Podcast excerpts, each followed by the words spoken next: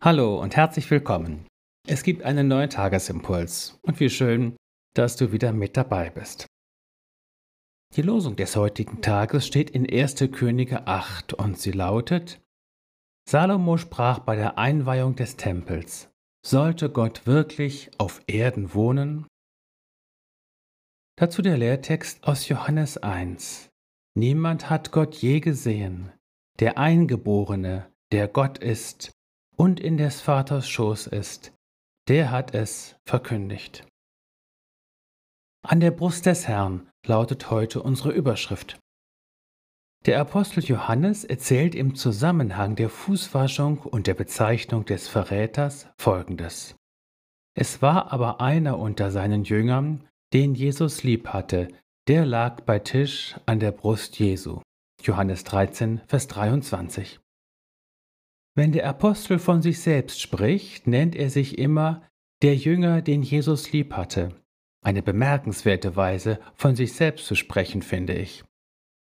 Hier schimmert eine geistliche Schlüsselerfahrung durch und so etwas wie ein geistliches Selbstverständnis. Ich bin einer, den Jesus lieb hat. Dazu gehört auch ein tiefes Bewusstsein der Einzigartigkeit der eigenen Jesus-Beziehung, die für Johannes so ganz typisch ist. Das Liegen an der Brust Jesu bezieht sich auf die Tischordnung. Man lag zu Tisch im rechten Winkel zur Tafel. Da man bäuchlings schlecht essen konnte, lag man auf der Seite, auf den Arm gestützt, und zwar so, dass immer zwei einander zugewandt lagen. So bildeten sich Gesprächspaare. An der Brust von jemandem liegen hieß einfach ihm gegenüber. Es ist genau dieses Bild und diese Erfahrung, die dem Apostel Worte gibt, um das einzigartige Verhältnis zwischen Gott dem Vater und Jesus dem Eingeborenen, der Gott ist, zu benennen. In des Vaters Schoß heißt weniger auf dem Schoß des Vaters als schlicht in einem einzigartigen und an Innigkeit nicht zu übertreffenden Gegenüber. Eins und doch zwei. Hier haben wir ganz nebenbei einer der Quellen, aus denen sich die spätere Lehre von der Dreieinigkeit entwickelte. Wer so zu Gott steht, ist wahrlich befugt, berechtigt und autorisiert, Wahres und Letztgültiges über Gott zu berichten und Gott zu verkündigen. Jesus ist die einzige Quelle wahrer Gotteserkenntnis. Er allein hat Gott gesehen im Vollsinn des Wortes.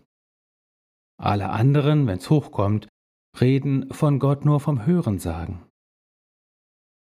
In Jesus drückt sich der lebendige und für uns unsichtbare Gott aus. Das ist sehr tief und Gegenstand unserer Anbetung. Dass aus demselben Gedanken der Apostel den Anspruch erhebt, letztgültiges und Wahres in seiner Jesusverkündigung zu sagen, weil er doch an des Herrn Brust gelegen hat, liegt nahe. In Jesus bist du gesegnet und hast auch du einen einzigartigen und unverbrüchlichen Platz an seiner Brust.